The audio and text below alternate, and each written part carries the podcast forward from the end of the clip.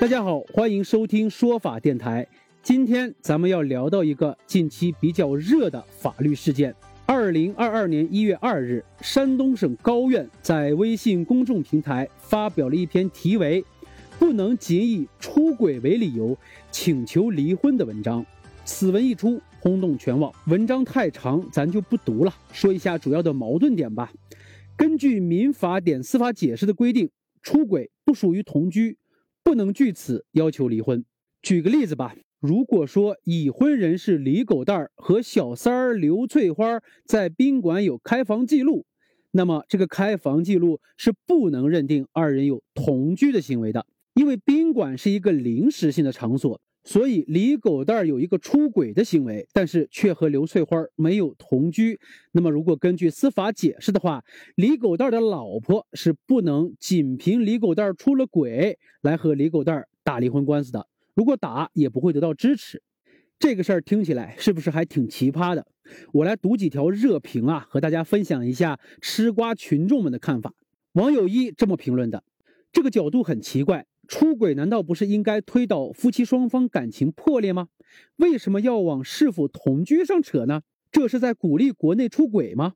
网友二表示啊，出轨一直都是只为德不为法，所以才有人肆无忌惮，顶多是判离婚时算成对方重大过错。可是他本来就是导致婚姻破裂的关键呀，凭什么不能因此请求离婚？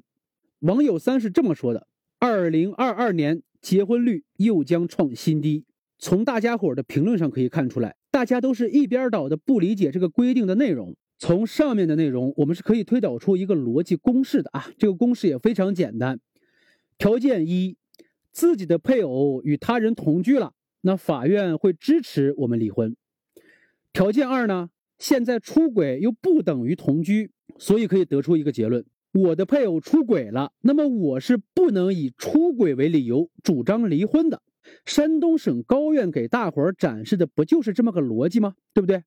大错特错了。在这个事儿上面，如果说山东省高院错了，那顶多也是一点点的瑕疵，其实跟错误这俩字儿是一点关系都扯不上。那么问题到底出在哪儿了呢？嘿，就一点啊，山东人民啊，太朴实了。你说你一篇向老百姓写的文章，居然用法言法语起了个标题，那引起大众误解是再正常不过的一件事情了呀。我们再来看一下这个标题啊，不能仅以出轨为由请求离婚。如果从一个法律人的视角去看，这个标题起的很有水平，连标点符号算进来，这个标题里边没有一个字儿是多余的。其实山东省高院他想表达个啥意思呢？这么说吧，就是当事人写离婚诉状的时候，在离婚理由的这一栏儿不能只写出轨俩字儿，因为这俩字儿呀不够严谨。为啥不够严谨呀？精神出轨和肉体的出轨，这都叫出轨呀。我这个说法是契合主流观点的吧？哎，你说某一天突然出来这么一个案件，说。李狗蛋儿因为精神出轨被刘翠花一纸诉状告上法庭，请求离婚。人民法院法锤一敲，判决夫妻双方因一方精神出轨，支持另一方的离婚请求，离了。大家不觉得这哪里不对劲儿吗？反正我是感觉不太对劲儿啊。所以我觉得咱们应该这样理解这个事情：山东高院的这篇文章强调的是一个程序性的事项，也就是说这个事儿该怎么做或者不该怎么做。它并不是强调了一个实体性的问题，也就是说这事儿是个什么样子的。你说这事儿也真是巧了，这个程序性的问题恰好很容易引发人们的价值判断。其实这种情况在法律中是很少见的。你比如说一审完了是二审，二审如果有其他情况会有提审或者再审之类的情况，这就是一个程序性的事项呀。第一步怎么办？第二步怎么办？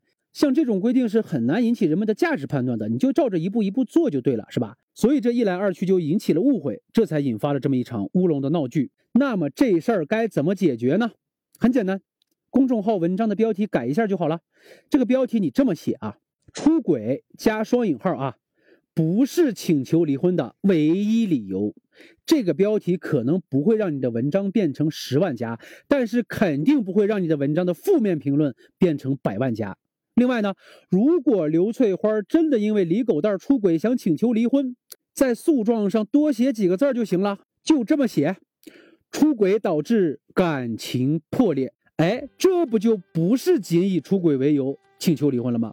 这里也给法律人提个醒啊，和非法律人聊天，多用点接地气的大白话，要比单纯的秀专业效果更好。